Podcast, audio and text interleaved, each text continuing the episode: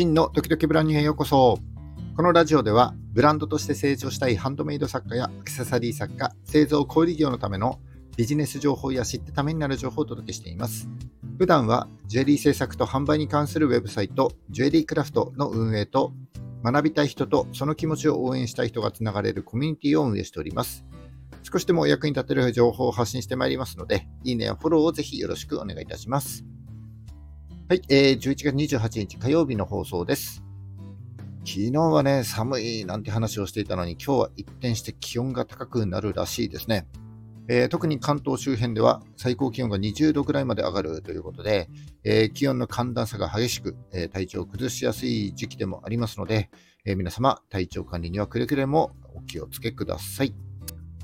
え今日のお話ですが、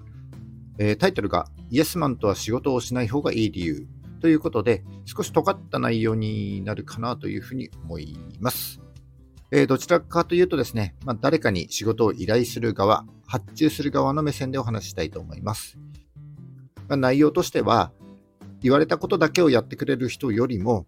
こういう人と仕事をしたいよね、といったような内容になるかと思いますので、ぜひ最後までお聞きいただければ幸いです。それでは、ラジオドキドキブランニュー、今日も最後までお付き合いください。よろしくお願いいたします。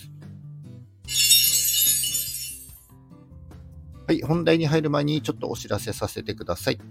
えー、連日お伝えしております、ジュエリーやアクセサリーに関する新しいコミュニティ、クラフトリエが12月5日にリリースされます。えー、今もですね、えー、LINE オープンチャットで、え、ジュエリーやアクセサリーに関する話題を、え、話し合う、話し合えるコミュニティを運営してはおりますが、え、今回出来上がる、え、クラフトリエは、 Discord を活用したコミュニティになります。LINE オープンチャットと違って、えー、いろんなチャンネルがあります。例えば、ゆるカフェは、えー、気軽に雑談が楽しめる部屋。作業報告は、今日頑張ったことや失敗しちゃったことなんかをみんなで共感し合える部屋。工具マニアは、えー、工具に関する悩みや相談、自慢話ができる部屋などというようにですね、え、各チャンネルで特定のテーマで話すことができるコミュニティです。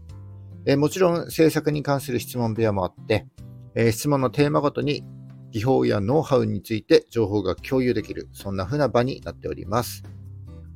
えー、実は現在40名ほど先行してご利用いただいておりまして、え毎日活発なディスカッションが行われております。え12月5日に一般公開いたしますので、今しばらくお待ちください。はい、えーと、それじゃあ、えー、本題に入ってまいります。えー、イエスマンとは仕事をしない方がいい理由ですね。うんと、僕はですね、今力を入れている、えー、ジュエリー制作の魅力を伝える事業とは別にですね、えー、ジュエリーとは全く無関係の業種の企業様の、えー、ウェブサイトの運営を行っております。えー、ウェブサイトの開発からやらせていただいた後ですね、え毎月運営にかかる費用もいただきつつ、えサイトの保守管理だったり、えサイトの更新などをやっている、そんな風な仕事になります。えっと、ウェブ関係の仕事は、今はですね、もう引き受けるつもりはありませんが、えー、ちょうどね、コロナが始まった後、えー、僕がやっていたジュエリーの製造を、小売業の先行きを考えたときに、なんかもう一本ね、ちょっと柱となる事業基盤があればいいなと思って、えー、昔から割と得意だった Web 系の仕事をですね、こう始めることにしたんです。でその時、えー、僕が普段お世話になっている、えー、経営者の方からの紹介で、2社ですね、え、ウェブサイトの開発を任されることになりました。でそこからまあ3年近く運営も行っているというような次第でございます。で、その運営を任された2社のうちですね、A 社は一から立ち上げたサイト。え B 社はすでにウェブサイトはあったんですけど、もう数年放置状態で、もう検索にもね、全く引っかかることなくて、えー、全然機能していなかったので、もうリニューアルしましょうということで、リニューアルさせていただきました。で僕はですね、割と、えー、会社名だったり、ブランド名だったり、お店の名前なんかでこう指名検索、えー、された際にですね、え、検索結果の上位に表示させるのが得意な方でして、えー、一から立ち上げた A 社はもちろん、えー、もともと指名検索でも県外だった B 社も、えー、今ではですね、指名検索すると、えー、上位3つぐらい、えー、1、2、3位ぐらいですね、えー、その会社のトップページも含めて3ページ独占して上位表示をさせてあげてられるというような状態になっております。でちょっと前置きが長くなりましたが、えー、先週ですね、その B 社から、うんとトップページに90秒くらいの動画を載せたいっていう話があったんです。で僕はですね、その話に対して、それやんない方がいいですよって言ったんです。えー、多分ですね、一般的なウェブサイトを作る会社だったら、はい、わかりましたって言って、普通に動画を載せると思うんですけど、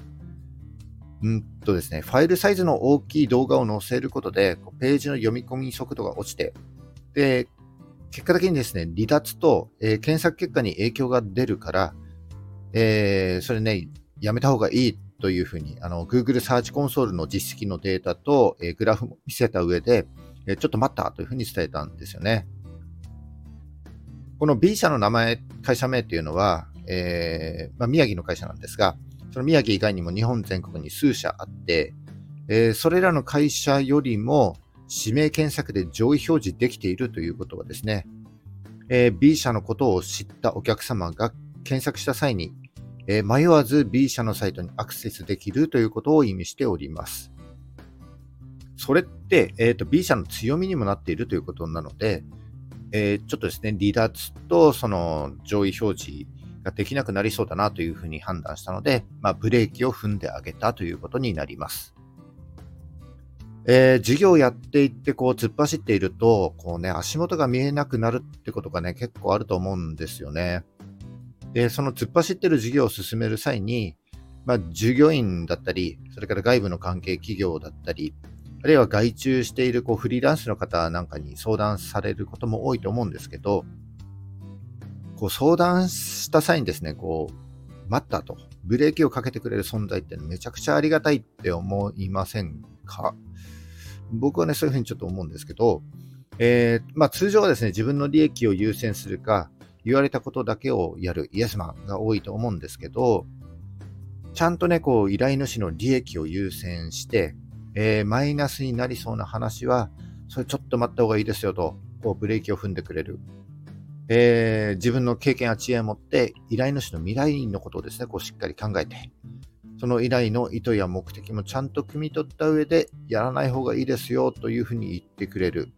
あるいは代替案をこう提示してくれるような、そんなね、会社や人と仕事をしたいなというふうに思います。え、そしてもう一つですね。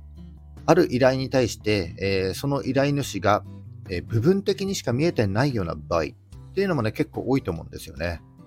え、例えば、ウェブサイトの場合で、えこう季節性のある商品を販売したいから、えトップページにバナーを追加してくれなんていうふうに言われた場合ですね。僕だったら、これすべてのページにバナーを貼って動線を増やしましょうというふうに提案、逆提案すると思います。でそうすれば、この依頼主が、この時期にその季節性のあるこのその商品をですね、たくさん売りたいっていう目的にあの少しでも近づけるし、結果的に依頼主の利益に貢献できると思うからです。えこれがですね、こう依頼主の依頼通り仕事をしてくれるイエスマンなら、まあ、その時の依頼主の要望はクリアできると思いますけども、えー、その依頼のね、意図だったり目的をちゃんと汲み取って、えー、事業全体をね、もっと俯瞰してくれ見てくれる、えー、その依頼をね、ちょっとこう増幅してくれるような、まあ、そんな人とね、こう一緒に働きたいなというふうに思います。はい。まあ、これはね、当たり前だと思うんですけど、うんと、ただこう仕事をこなした結果、えー、会社の不利益になってしまったとしたら、それはですね、発注した依頼主に原因があります。えー、依頼された方は言われた通り仕事をしただけなので、責められる理由がないですよね。で、結果的に不利益を被った後になって、なんでマイナスになるかもしれないって言ってくれなかったんだ、なんていうふうにね、その、えー、仕事してくれた方を責めても、まあ、依頼された方はですね、言われた通りにやっただけですよというふうになります。えー、だから、一緒に仕事をする従業員だったり、えー、外部の関係企業、うんフリーランサーとかね、えー、に仕事を依頼するときは、イエスマンではなくて、依頼主の利益をちゃんと考えて、未来もちゃんと見てくれて、こう事業も俯瞰して見てくれる、そんなね、えー、人、意見、アドバイスを言ってくれる、そんな人と仕事をしたいな、なんていうふうに僕は思います。えー、そのためには、お仕事をする前にですね、依頼主の理念だったり、目的、ビジョンをきちんと説明して共有しておくということが、ま、大事なんじゃないかなというふうに、えー、思います。はい、えー以上ですね、今日はイエスマンとは仕事をしない方がいい理由というのをですね、ちょっとお伝えさせていただきました。えー、今日は以上になります。今日の話が少しでも役に立った、ためになったと思った方は、いいねをお願いします。えー、聞いたよという印で、いいねボタンをポチッと押して残して帰っていただけると非常に嬉しいです。励みになります。えー、今後も頑張って配信してまいりますので、よかったらフォローもぜひよろしくお願いいたします。はい、えー、じゃあ11月28日ですね。え、11月も残り今日含めて3日、今日も頑張っていきましょう。え、ラジオ時々ブランニュー、また次回よろしくお願いいたします。バイバイ。